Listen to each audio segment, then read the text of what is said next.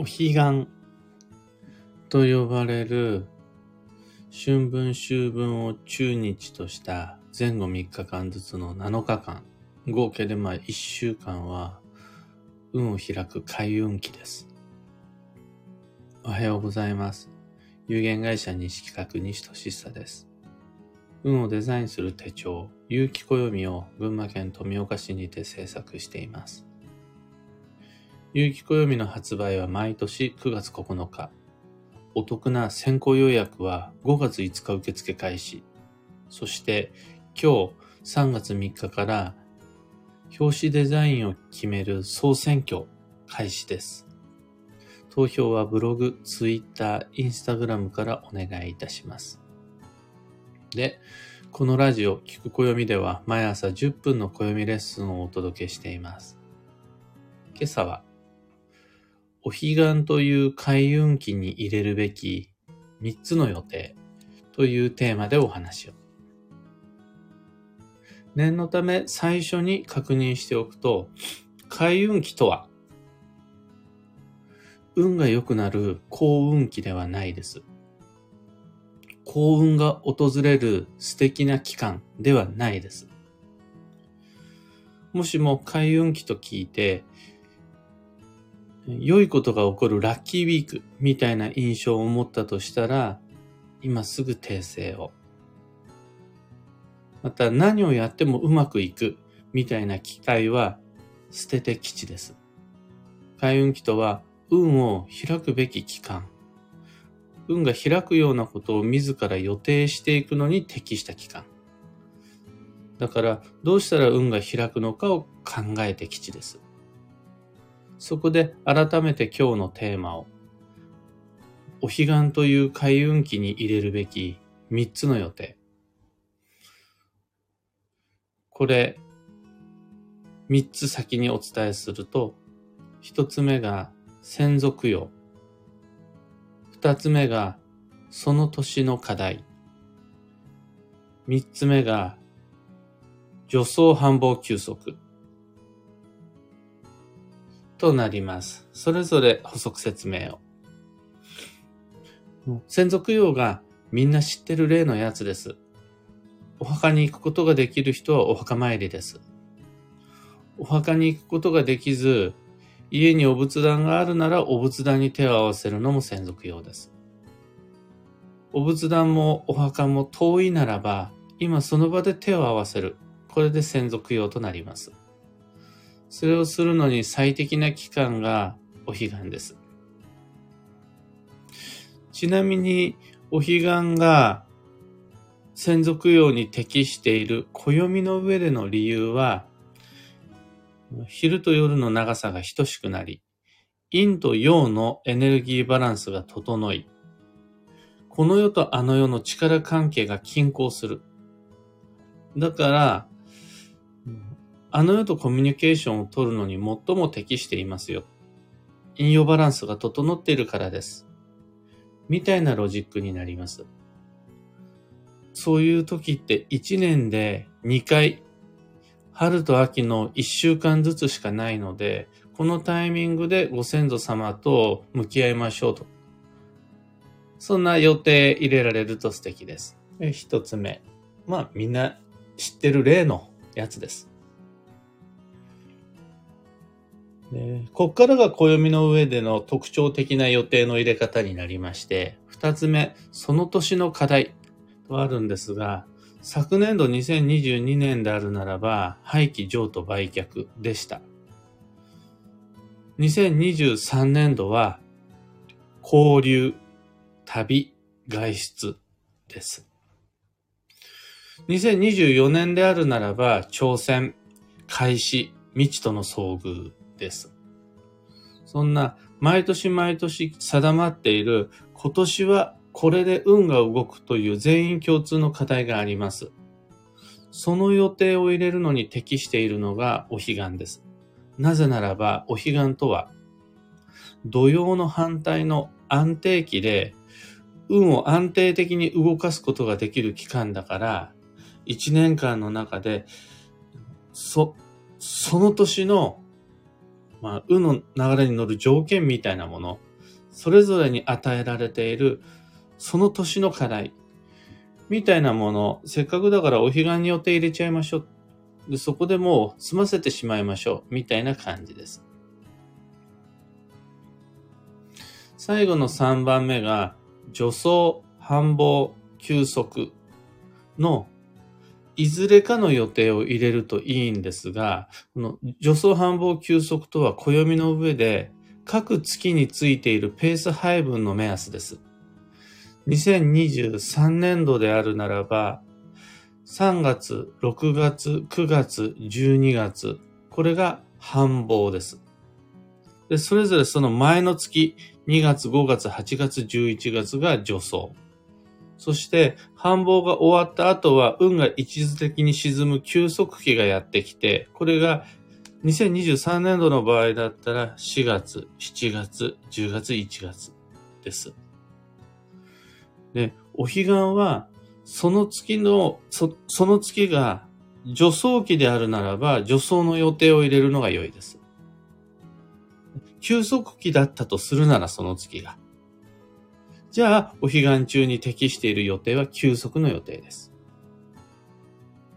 ちなみに2023年3月、9月のお彼岸はいずれもその月が繁忙です。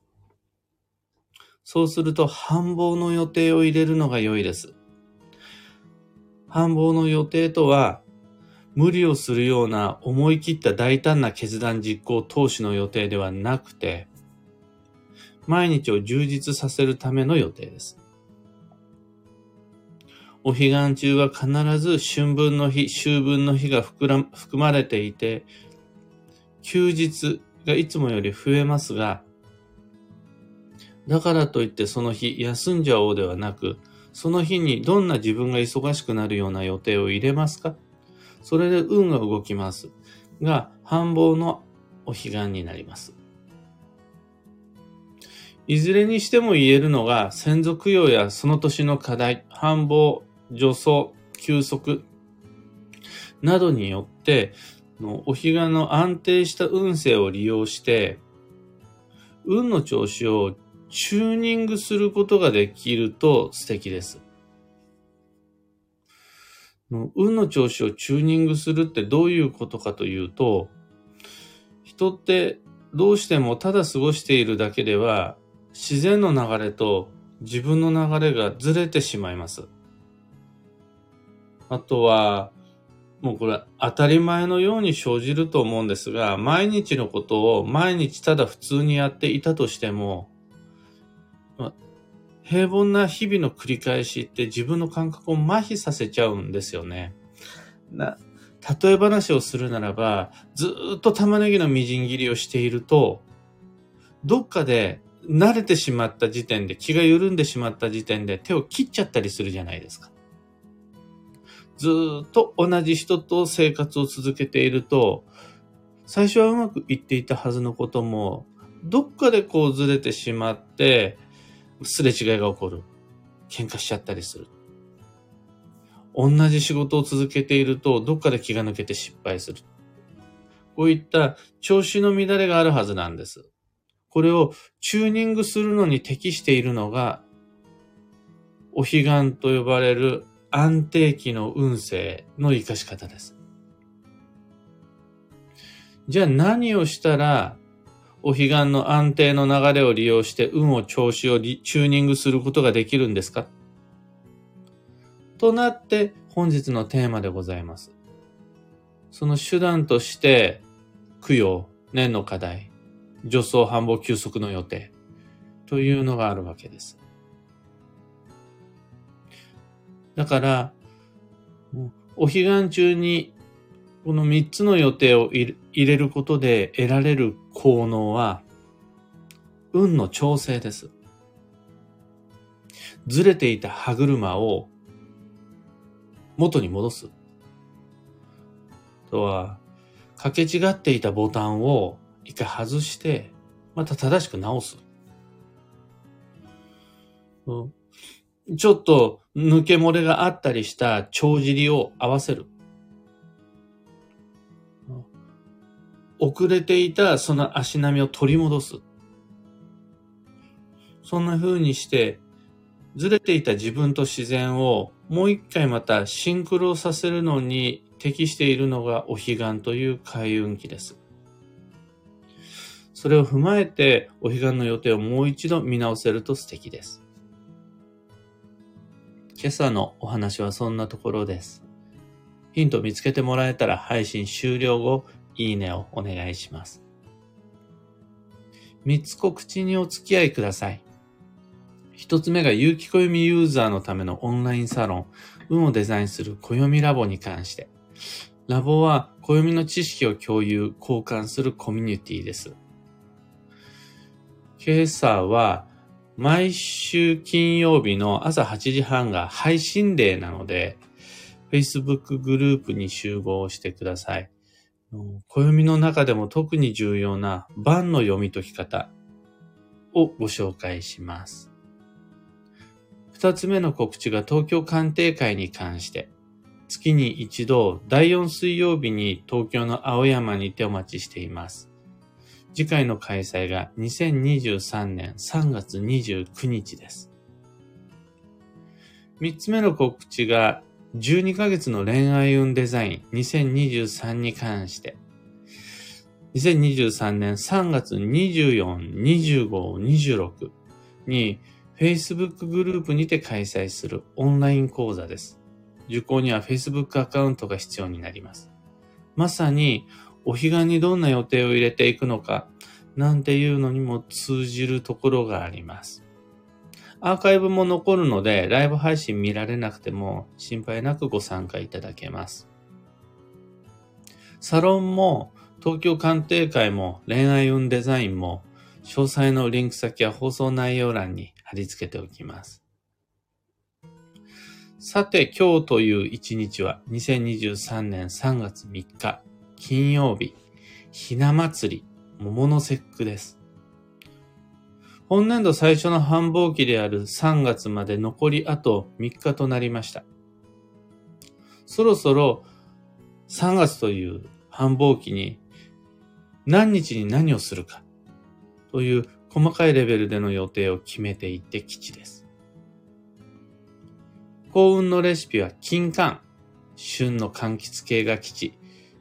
旬の柑橘系は金柑以外にも八作、オレンジ、イヨカンなどもあります。今日のキーワードは起点、きっかけを作る。その心は、動き出しや取り掛かりのチャンスは待っていても来ないです。なんかタイミングがあったらやろう、できたらやろうって待っているとどうしても遅れてしまいます。だから、最適なチャンスは誰かや何かに期待し、委ねない方がいいです。自分で作ってしまうのが吉。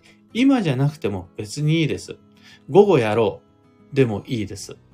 明日やろうでも全然いいです。ただそれは明日になってできたらやろうとは決定的に違う自分で作る機会にするのが良いです。成り行きに任せないで、よしっていう意気込みみたいなもので一歩を踏み出すのが最も良いスタートになります。以上、迷った時の目安としてご参考までに。ところで、毎朝スタンド FM から配信しているこのラジオは、Spotify、Amazon Music、Audible、YouTube などでもご聴取いただけます。普段使いの一番気楽なアプリの中でフォロー、チャンネル登録をお願いします。それでは今日もできることをできるだけ、西企画西俊久でした。いってらっしゃい。N シャンティさん、おはようございます。花さん、おはようございます。良きちょうどいいお天気ですかね。漢方花子さん、おはようございます。そちらは良いお天気。こちらも、あ、こちらは雲一つない青空です。石川さゆりさん、おはようございます。キーボードさん、おはようございます。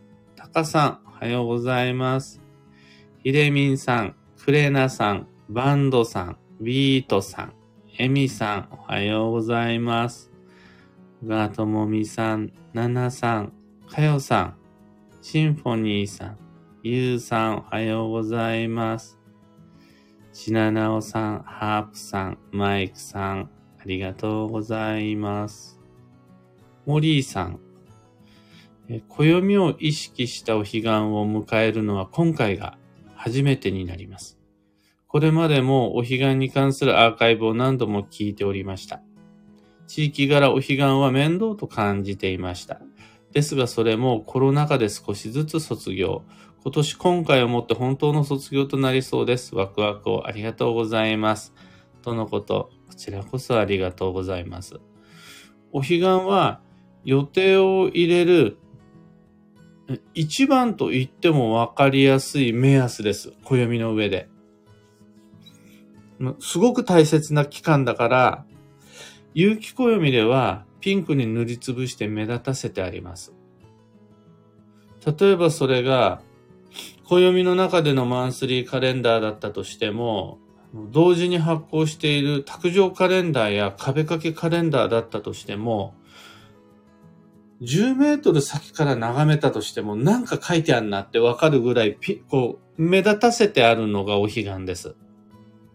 じゃあ、それなんでか？どうしてそんな風に暦の中で目立たせてあるのかというと、やっぱりね、予定を入れてほしいんですよね。でお彼岸の専属用に関しては、昨日今日に始まった風習じゃないから、そこはマイペースにご自身で調整してもらうとして、それ以外の予定ですね。専属用以外にもお彼岸ってすごくいいんだよ。ということを暦通して知ってもらえると、どうしてもずれてしまう自分の、自分と自然の流れを、お彼岸ごとに年に2回チューニングすることができます。これで、あの、だいぶ運は整います。その、いわゆる、運を開くライフサイクルが作られます。お彼岸、2回のお彼岸を利用すると。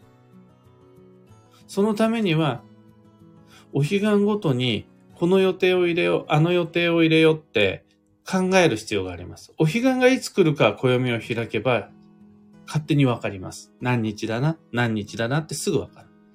問題はそこにどんな予定を入れるかっていうところで、今日をヒントにしてもらうとして、そこで予定を入れられたならば、それこそが運をデザインするということです。エミさん、昨晩夕食で作ったおかずをフライパンごとぶちまけてしまい、子供二人は号泣、カオスな状況でした。運が見られているかわからないけど、お彼岸でご先祖様に手を合わせて安定を手に入れたいです。ずれてしまっている運があるならば、このお彼岸で3月に来るお彼岸、9月に来るお彼岸で、いかようにも調整することができるので、今期であるならば、とりあえず、まず3月18日から24日の1週間の予定を充実させてまいりましょう。テーマは交流だったり、繁忙だったり、プラスいつもの専属用だったりします。というわけで、今日もマイペースに運をデザインして参りましょう。僕も行って参ります。